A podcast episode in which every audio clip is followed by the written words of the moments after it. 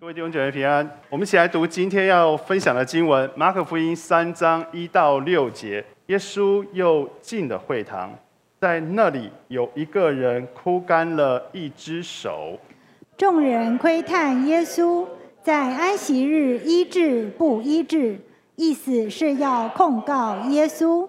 第三节，耶稣对那枯干一只手的人说：“起来，站在当中。”又问众人说：“在安息日行善行恶、救命害命，哪样是可以的呢？”他们都不作声。耶稣怒目周围看他们，忧愁他们的心刚硬，就对那人说：“伸出手来。”他把手一伸，手就复了原。法利赛人出去，同西律一党的人商议，怎样可以除灭耶稣。好。呃，这个经文其实是延续我上一上一次某一个主日的一个讲道，就是谈到前一个安息日摘麦穗的故事。那这是另外一个安息日，这个安息日呢发生的这件事情是在会堂当中发生的。我记得我那次讲的时候讲解过，那犹太人他那个安息日有很多的规定啊，他规定说怎么不可以缝两针呢？不可以拆两针呢？不可以写两个字母，不可以修改两个字母，然后这一大堆的这些规定。其实还有更多的规定。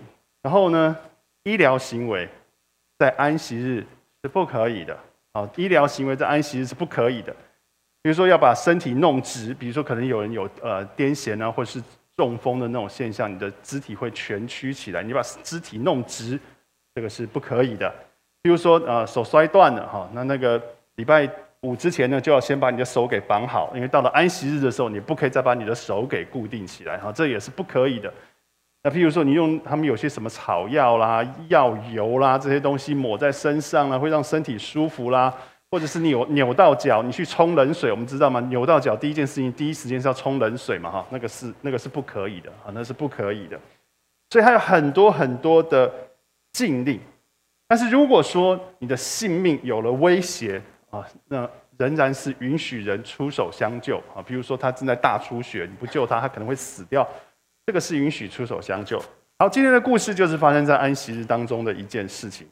耶稣进了一个会堂，遇见了一个手枯干的人。好，手枯干的人应该就是他的手有可能是因为受伤或是生病，所以他应该是麻痹的，然后就整个肌肉萎缩，他可能卷曲起来的一种一种状况。从这个描述当中，你可以知道，你觉得这个人是他是受重伤导致手。手萎缩，然后正在大出血的那种状况吗？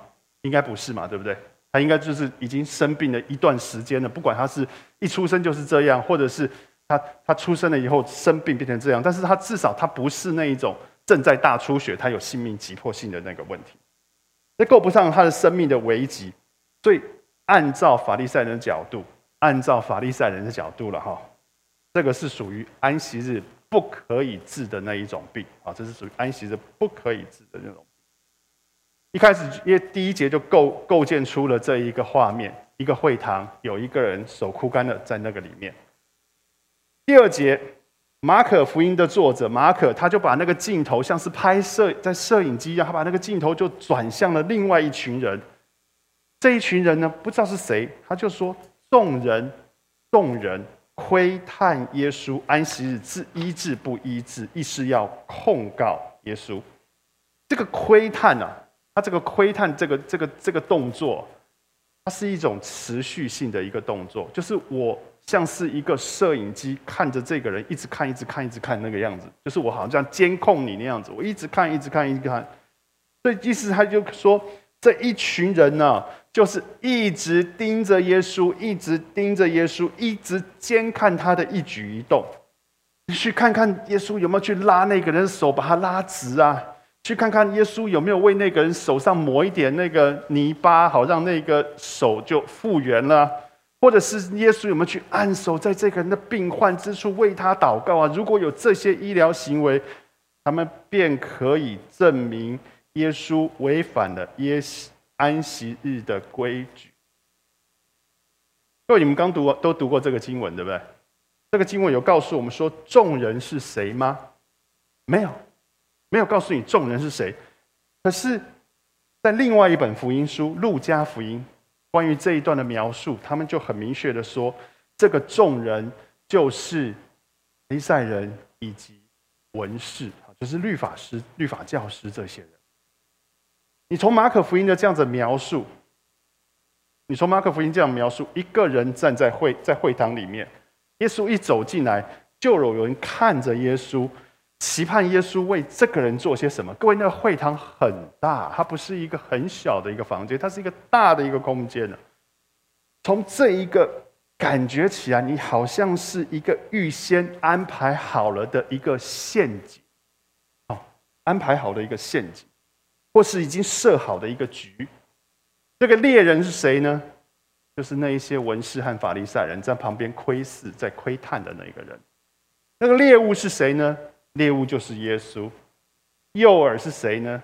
诱饵就是这个苦命的手枯干的那一些人，那一个人。有一群猎人，就是文士和法利赛人，有一个猎物，他们想要猎捕的猎物就是耶稣，找到他的错错误。那一个诱饵是谁？诱饵就是这一个手枯干的人。你知道，如果我是那个文士，如果是当中那天的一个文士啊。我会怎么做？我会把那个手枯干的人摆在进门口的那一个位置。耶稣只要一走进来，第一眼就会看到他，他绝对眼睛无法回避的那个位置，就是进门口那个位置。会把它摆在那里，让耶稣一眼就看到他。如果我更狡诈一点，我会安排一个像是不知情的人跑去问说：“夫子啊，这个人好可怜呐。”安息日这一天替他医治可以不可以？真的，马太福音是这样写的。有人问耶稣：“安息日治病可以不可以？”意是要控告他，就是在马太福音十二章的第十节，同描写描写同样一件事情的。所以你可以看得到，这是一个已经设好的局，是已经设好的、安排好的一个局。他是要想要让耶稣落入。那一个陷阱里，我们从今天从这些人的这个手段来看，如果耶稣真的医治了那一个病人啊，那一个手枯干的人，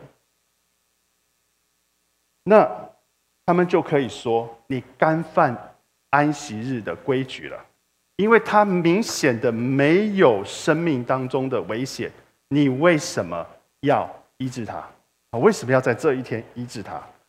他们就可以这样子来为难耶稣，甚至可以伤害耶稣。好，我们继续往下看第三节。当他们这样子设好这个局了之后，甚至安排了一个人问耶稣说：“安息日医治病不可以不可以？”的时候，耶稣就对那一个手枯干的一只手的人说：“站起来，站在中间。”因为我想问一件事情：当耶稣问叫这个人站起来的时候，当他看到这些人的安排，这个人的作为特别安排，这个人特有一个人特别来问我这件事情的时候，你觉得耶稣看不出来这是他们所设的局吗？啊，看得出来吗？应该是看得出来嘛，连连我们都都看得出来，耶稣他怎么会看不出来呢？他怎么会看不出来这些人是设的局？其实从福音书当中的描述，我们可以发现，耶稣知道这一个安这一个手枯干的人，其实就是一个诱饵，就是一个诱饵，就是要来害自己的诱饵。他也知道。那一个假装若无其事来问说：“夫子啊，可以医病不可以医病的那一个人，其实是文士派出来的试探者。他知道，他知道这一些，甚至在路加福音很露骨的就说了：耶稣知道他们的意念。在路加福音六章八节，你有空回去看关于这这个描述。耶稣知道他们的意念。那么，耶稣既然知道他们的意念，如果是你和我，在这个环境当中，你会怎么做？我我我，若是我了，我可能就就不说话了。问我说：“夫子啊，可以不可以？”我就嗯笑一笑，点点头，我就继续找个位置坐下，安静聚我的会。或者是支吾其他的事情，我就绕过去了，不要在这个地方就引起一些纠纷啊，让我自己难堪啊、不舒服的事情。但是耶稣没有打算这么做，他把这一个他们安排好的这个诱饵叫了起来，说：“来，你站在当中。”啊，我猜想应该是很温柔的跟他说：“来，你站在当中。”接着他又问众人，第四节他又问众人，在安息日行善行恶、救命害命，哪样是可以的？这些人都不作声。好，他在问耶稣基督说什么？那耶稣就是在问问这些人说什么？行善行恶。哪样是可以的呢？各位，行善行恶哪样是可以的呢？什么是行善？就是做一件好事。什么是行恶？就是做一件坏事。在安息日做一件好事，跟做一件坏事，哪样是可以的呢？耶稣所说的做一件好事，是指的是什么？在这里，在这里，不是指其他的时间，在这里，耶稣指的做一件好事是什么？就是使那一个手枯干的人，他的手恢复到正常。能够正常的运作，让这个人生命再回到原本的正常的那个轨道当中，这是一件好事，对不对？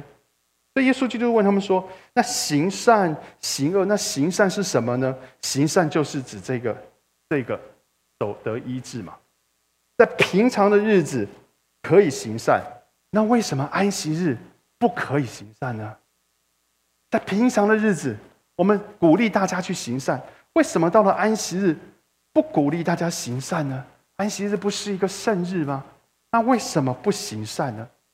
我想在当天在那个会堂当中的所有的听众，听到耶稣问说行善行恶的时候，他们脑袋里面想的一件事情：对呀，平常日子都可以行善，那为什么在这一天，独独这一天却不可以行善呢？耶稣基督说，行恶那一件恶事是什么呢？恶事。在那一天，很明显就是使那个人在那一天没有办法恢复他的正常，就是不要让那那个人在那一天恢复正常，就是不去医治，那是一件不对的事情。所以会堂里的人也会认为说：对呀，如果我们拒绝了让这个人的手恢复了，得着了痊愈的机会，继续的让这一个人能够继续的在不方便下去。那真的是一个恶行，不是吗？所以行善行恶，你可以看得到那一个差别。我们再跳出来看，我们来比较耶稣跟法利赛人这这这两这两个，我们比较耶稣和法利赛人。耶稣，你觉得耶稣有打算救他，还是没有打算救那一个人呢？应该是有吧。耶稣打算要做要救这个人，明显的是要行一件善事。法利赛人呢？法利赛人拒绝让这个人得着医治，法利赛人更进一步的利用这个人的痛苦来布置了一个陷阱，想要来害耶稣。这不正是在行恶吗？那你知道那个行善行恶这两个人是，这里耶稣跟法利赛人身上那一个对比？好，既然会堂当中大家都认为说，哎，安息日行善是可以的，接着耶稣又问下一个问题：救命。跟害命哪样是可以？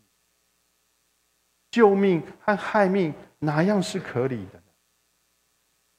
这个人有有手枯干了，有造成他生命的威胁吗？我刚一直在强调这件事情，没有啊，他没有要立即失去生命的那一种可能性，没有啊。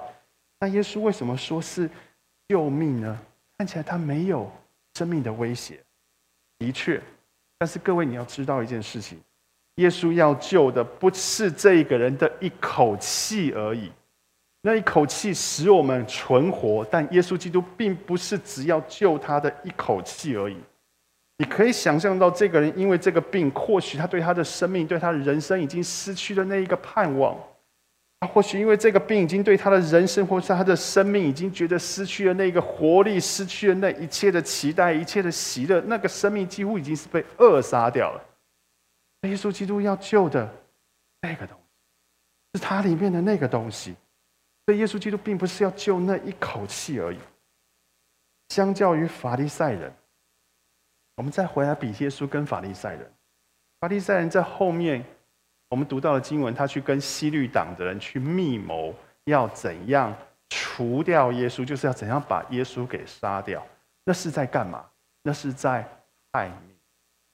你看到没有？救命跟害命那一个差别。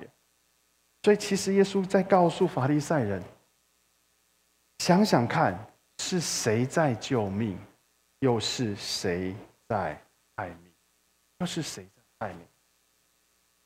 你觉得面对耶稣的这面对耶稣的这个提问，这群文士和法利赛人居然默不作声？圣经上告诉我们说，他们都不作声，他们没有说半句话。耶稣问他说：“行善行恶，一安息日行善行恶，救命害命，哪样是可以的呢？”回答一下吧。没有要回答。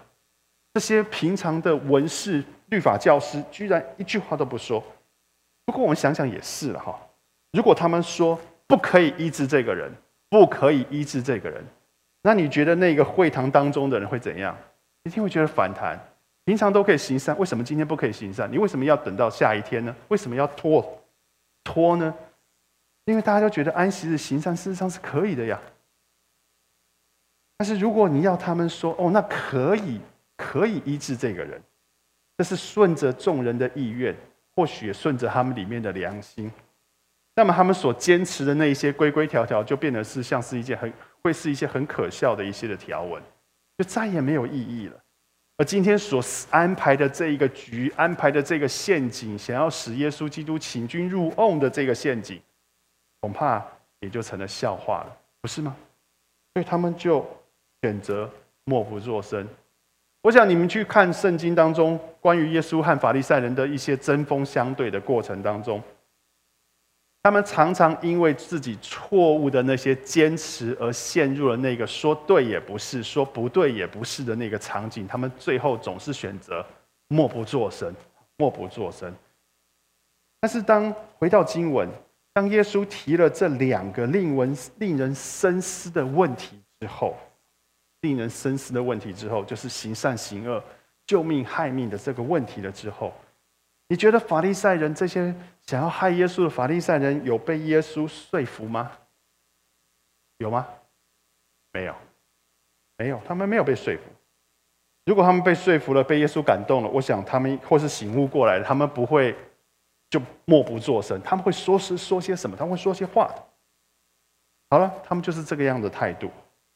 接着呢，马可福音的三到五节，耶稣怒目周围看他们。忧愁他们的心刚硬，就对那个人说：“伸出手来。”这个人就把手一伸出来，就复了原。经文说，耶稣在这里怒目看他们，就表示耶稣生气。但是耶稣又忧伤，他又忧伤他们的心刚硬。他的生气和忧伤都跟法利赛人的心刚硬有关。这些人刚硬到什么程度？他们不但没有连续这一个手枯干的人，他们完全没有连续他，反而拿他的病来当成一个诱饵，拿他的病来当成一个诱饵，因为他们知道耶稣基督会怜悯那一个受苦的，他会怜悯那个受苦的人，所以他们用这个人的弱势来引诱耶稣出手相救。做出他们所期盼的那一件事来。他即便是看到这一个人手枯干了，很不幸，也没有激起他们任何的恻隐之心，对不对？他们没有任何的同情的。所以这群法利赛人，他们只是重视自己所研发出来的那一些的规矩，他们所辩论出来的那一些的律法跟条文。但是他们完全忽略了这一个上帝所创造的人，他的肉体以及心灵上的，他们完全忽略了这这一群法利赛人，他们自以为他们是站在上帝的公义的那里面，但是却完全的没有看见上帝对人的怜悯，完全没有看见。他们不止没有看见。甚至他们的心肠，这边用心刚硬啊。其实我们可以用一个比喻讲说，啊，叫做铁石心肠好了哈。铁石心肠，他们对于神的一切似乎被蒙上了眼睛，使他们心是像铁跟石头一样。当这个病人的手啊一伸出来了之后，就发现完全的恢复了。我猜想，如果这件事情发生在我们现在这个会堂当中，我想应该会非常的惊讶，对不对？大家应该哇，开始开始尖叫，说发生了什么事？这个人在我们当中聚会这么久，他突然被医治了。你会觉得那个眼睛突然亮了起来。在耶稣基督还没有碰到他，只是叫他把手伸出来的这个动作，他就居然就恢复了。我想我们大家会为了这个人高兴，对不对？那一个病人呢？那个病人自己必定更加高兴，因为从今以后他的疾病被挪去了，他身上的羞耻，人家看到他那一个手缩起来的那一个羞耻也被挪去了。这代表了之后他有正常的日子可以过，他可以跟你我过那一个同样又正常的日子。但是，只有一群人没有这种欢欣鼓舞的态度，什么人？法利赛人，法利赛人，他们没有，他们没有，因为他康复了就很高兴。这群人恐怕在当时是默默低着头，一句话都不说，离开了会堂。第一件事情是干嘛？去跑，跑去找西律党人来商量怎么杀掉耶稣。你知道西律党人其实，西律西律一党的这个人呢，西律党其实是。诶，不是有真的一个政党叫做西律党，它不是这样的，不是我们现在有民进党、民激进党啊、国民党，不是这样子的。它是，它是代表是他们是一群人，这一群人呢是西律旁边的跟随者，他们是西律旁边的政治人物，是西律的政治上的盟友，或是西律的所属的人。这些人呢？掌握了当时的政治跟司法的力量，在这一天之前，在这一天之前，西律党是被法利赛人大加批评的。为什么？因为西律本身就是一个偏向罗马、偏向外邦、偏向一个异族的一个王，他过的并不是一个敬虔的生活。那你觉得这群人靠着他会主张敬虔吗？不会。对西律党人，事实上是被法利赛批评的，觉得他们是一点都不敬虔，他们是乱七八糟的一群人。但是这个时候的法利赛人害怕耶稣，或者是恨耶稣，或者是又怕又恨耶稣。到了一定一个程度之后，他们宁可耐着性子去找西律党来合作，想要消灭耶稣。好，讲到这个地方，其实我要问一个问题，就是我以前一直有一个问题。我不晓得你们会不会有这个问题，就是既然耶稣基督知道这是这这样子公然在公开的场合这样子的医治哈，会会触怒法利赛人，会得罪法利赛人，会让法利赛人不高兴。然后呢，如果他在公开的这个这个这个医治下去了之后，会使彼此之间的那个对立升高，那为什么他还要做？你有想过这个问题？在我小的时候，我常想这个问题。我想不懂他为什么要这样做。这个看起来，你与任何一个当权派公开的作对，那是没有任何好处的嘛？他为什么要这样做？你既没有刀，又没有枪，也没有军队的保护，那你为什么要去得罪这一群人？他为什么要这样？是为了显示自己的大能吗？我想耶稣没有必要这样做，对不对？没有必要为了。这件事情来显示自己哦，我有多强，我有多厉害。那他为什么要这样做？其实他大可以选择在第二天再去医治他嘛，对不对？就是你你们说公开，你们说安息日不可以，我就算跟你们讲完了之后，我就叫那个人坐下，我不医治你，然后我们就回去了。等到第二天风平浪静了，过了安息日了，我再去登门拜访，再亲自的为他做做医治也可以啊。那为什么耶稣基督没有要等到第二天？他想要炫耀自己的能力吗？刚问过这个问题，不是。他想要打击法利赛人的势力吗？这恐怕也不是。他没有，他没有低到这个程度。他为什么要这么？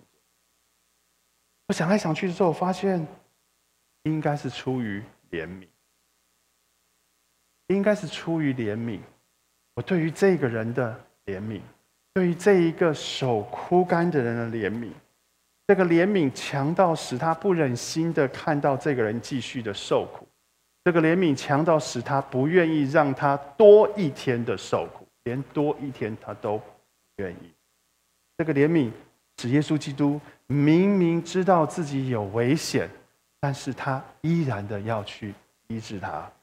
这个怜悯使使耶稣基督知道知明明知道自己将会遇到很大很大的困难，甚至很大的危难，但是他仍然要帮助这一个手枯干的人。因为他怜悯这个人是怎样？不应该只有一口气活着。他不应该只有一口气活，而是他要活出上帝所赐给他那一个生命的美好。所以他要在今天，我不要在这个让这个美好再多单延一天，我要在今天又来帮助。马可曾经，马可曾经写关于耶稣基督有一段故事，是我想各位更熟悉。耶稣喂饱五千人，哦，有一个小孩子拿出了呃一个饼、五个饼、两条鱼，让耶稣喂饱五千人。在这个故事发生之前，有一群这五千人跟着耶稣的时候，耶稣出来见到有许多的人，就怜悯他们，就怜悯他。怎么说呢？因为他们这许多人。如同没如同羊没有牧人一般，于是他就开口教训了他他们许多的道理。在这个故事当中，耶稣一开始就怜悯了他们，于是用神的话语使这些人的灵里面得着了宝足。到了那一天的傍晚的时候，他又使那一个五千人因着这五个饼两条鱼，他的食物也喂饱了这些人的。身体，这是为了什么？这是为了刚才那一个字——怜悯。因为耶稣基督的怜悯，所以耶稣今天，即便是在自己没有那么安全、没有那么方便的时候，他依然的怜悯了这一个手枯干的人，而医治了他身上的疾病。就耶稣基督这个怜悯，其实是被许许多多的基督徒给纪念，并且。效法，许多的基督徒是纪念耶稣，记记得耶稣基督这个怜悯的特质，他们也这样子效法他。我想在台湾很多大家都知道宣教士，像马街、马雅各、北北马街、南马雅各，这个故事大家都知道。他们那个时候来台湾行医，一方面行医，一方面的来传福音。在彰化基督教医院那个创院的那个医生是英国来的，叫做兰大卫医生。他把他太太自己身上的一块皮给割了下来，他要去救一个一个受了重伤的一个台湾的小孩。这个小孩的名字叫做周金耀，他后来成为盐城长老会的牧师。各位，这些人都在干嘛？他们都在学习耶稣基督的那一个怜悯的心怀。这些人学了耶稣基督那个怜悯的心怀，使他们不是有余而随手付出，使得他们是自将自己投入的那一个缺乏里面。你可以看得到当时台湾的落后，在玛雅各或是马街那个时代的台湾是极度落后的，即便是兰大卫来台湾的那个年代，那也是很落后的一个年代。他们把自己。从那一个富裕的国家给搬到了这一个贫穷跟落后的国家，他们将自己的身体就投入的那个缺乏当中，然后他们还要掏出自己的来，来喂养甚至来帮助这一些地方的人。这群人他们怜悯人身上的苦，于是他们用医术来保留人的生命，对不对？这些都是医生，存留了人一口。但是他们也同时看见了这个地区的人民的灵心灵里的那一个需要，于是呢，他们像用传福音的方式来救整全的那一个灵魂，救人整全的那一个灵魂。所以，他们像几乎是在效法今天的我们所说的那一个耶稣。刚才聪明牧师有提到荣耀小猪，二零一九年，二零一九年两年前呢，我们发动过荣耀小猪行动，我们支持安德烈食物银行，那次实在是让让人非常惊讶。我们发了两千多只猪出去，就收回了将近将近有九成的猪，大概八成多的猪。然后我们一个小小的教会，我们却奉献了他们两百多万，那是他们，这是我们没有想过的事。那一个行动，其实就是在效法耶稣基督今天的这一个怜悯。那一个行动，在那一个行动当中，出于怜悯，我们服侍了两类人。我们服侍了两类人。第一类人就是那一些衣服缺，就是那些缺衣食缺乏的小孩，就是那些我们帮助的那些安德烈所帮助的那些小孩。我们我们我们帮助他们，我们期盼借着小猪里的钱。让他们有个温饱的日子可以过，我们期盼小猪的钱，让他们有个温饱的日子可以过。这是在救人一口气，就人有一口气可以继续存活。而这一些小孩，我们是没办法接触到的。他们的信仰的生命，他们的信仰的那个整个的陪伴，我想那是安德烈以及他们周围关怀他们的教会，他们会持续做的事。但是在那一个小猪的那个行动当中。我们也服侍了第二类的人，那一类的人就是和我们一起养猪的那一些的朋友，就是那一群非基督徒的朋友，就是刚才聪明牧师讲的那些的朋友。我们邀请他们一起跟我们养猪，我们借着养猪的这一个机会，很不尴尬的可以拉近彼此的关系。我们借着分享小猪的意向，分享小猪的这一个动机。进而就分享了福。各位，我们为什么要这样做？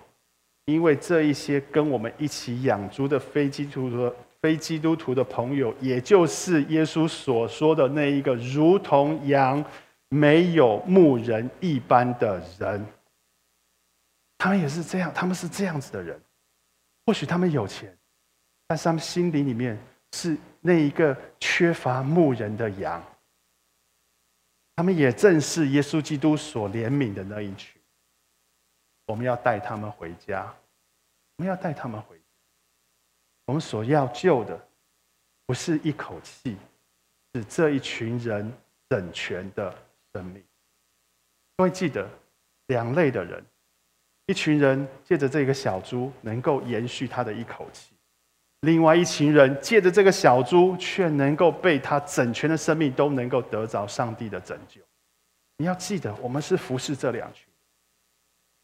在结束之前，我再讲一个荣耀小猪二零一九年荣耀小猪当中真实的一个关于怜悯的故事。我认识一个小女孩，她应该不能算小女孩，在二十多年前，她是一个小女孩。小的时候，她跟着她的家家人，跟她的家长来我们家的小组聚会过。但是到了二十二零一九年，她已经长大了，她都已经嫁人了。她仍然叫我正阳叔叔，叫心儿叫心儿阿姨。他小的时候因为生病，因为生病，所以呢，他的脑部受了受了伤，有有有一些的伤害，所以他与人的应对啊，反应并不是那么快。他是一个比较迟缓的一个一个一个人，那他因为这样子还领了一个残障手册，这种手册，所以他他只能够呃跟着他的家人一起去帮人打扫，赚取他的所有的生活的开。那他在那一年，他他就跟着家人一起参与了这个养小猪的行列。二零一九年，我们十二月我们不是收小猪吗？然后呢，这个这个女生呢，这个这个小小姐或是年轻的女生呢，就把那只小猪，她养的那只小猪，送到我们家来，就交给了星儿。当星儿接过那只小猪之后啊，这个这个女孩又从她的口袋又掏出了一把零钱，这把零钱是他中午买便当、买矿泉水找的，他又再把这些零钱塞进了小猪。因为你你听到我在描述他的背景的时候，其实我是稍微含蓄的描述，所以你就会知道他是一个缺乏的人，他应该是比我比你我都还要缺乏的人。所以心儿很想要阻止他说：“不要不要不要再丢了，那里面钱已经够多了。”但这个女孩说：“阿姨没有关系，他们我。”各位，我一直记得这一句话，这句话其实使我汗颜。我觉得比起这样事情，我其实我觉得汗颜。为什么？因为我是有余，我把它丢进去。他是自己不足，但是他却看见了有人比他更需。他在怜悯这一些吃不饱的孩子，他在怜悯这一些苦难当中的孩子，看见了他们。因为你知道，我们为了那些弱势家庭的付出，是为因为他们比我们更需要，他们比我们更不足，所以我们养小猪。我们借着这个小猪把福音传给人，也是那一些人比我们灵里面更不足，他们是上帝所怜悯的人。各位还记得什么叫做传福音吗？传福音是一个乞丐告诉另外一个乞丐哪里有东西，那是传福音。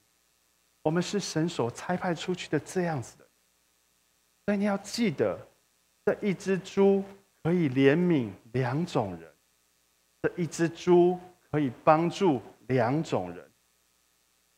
我们已经开始在登记小猪了，我们也同意。也允许大家自己来拿，因为有的时候大家统一拿的时候，要现在聚会的形式要不那么方便。所以，如果你要统要登记小猪，开始向你的组长登记小，你也可以自己来拿。我们在一月份就会收猪，好，一月份就会把小猪收回来，因为我们期盼能够帮助这些孩子能够过一个好年。在年节之前，我们就会把猪收回来。时间不多，但是你同时你要赶紧想想。你要用这一只猪传福音给谁？你要想那个名字，你绝对知道那一个名字，那一张脸会突然的蹦在你的眼前。你要把这一只猪交给谁？你要鼓励谁来养这一只猪？你要把福音，你要把福音传给他，你要找机会告诉他耶稣基督在我们生命当中的恩典。你要把福音。我们一起来祷告，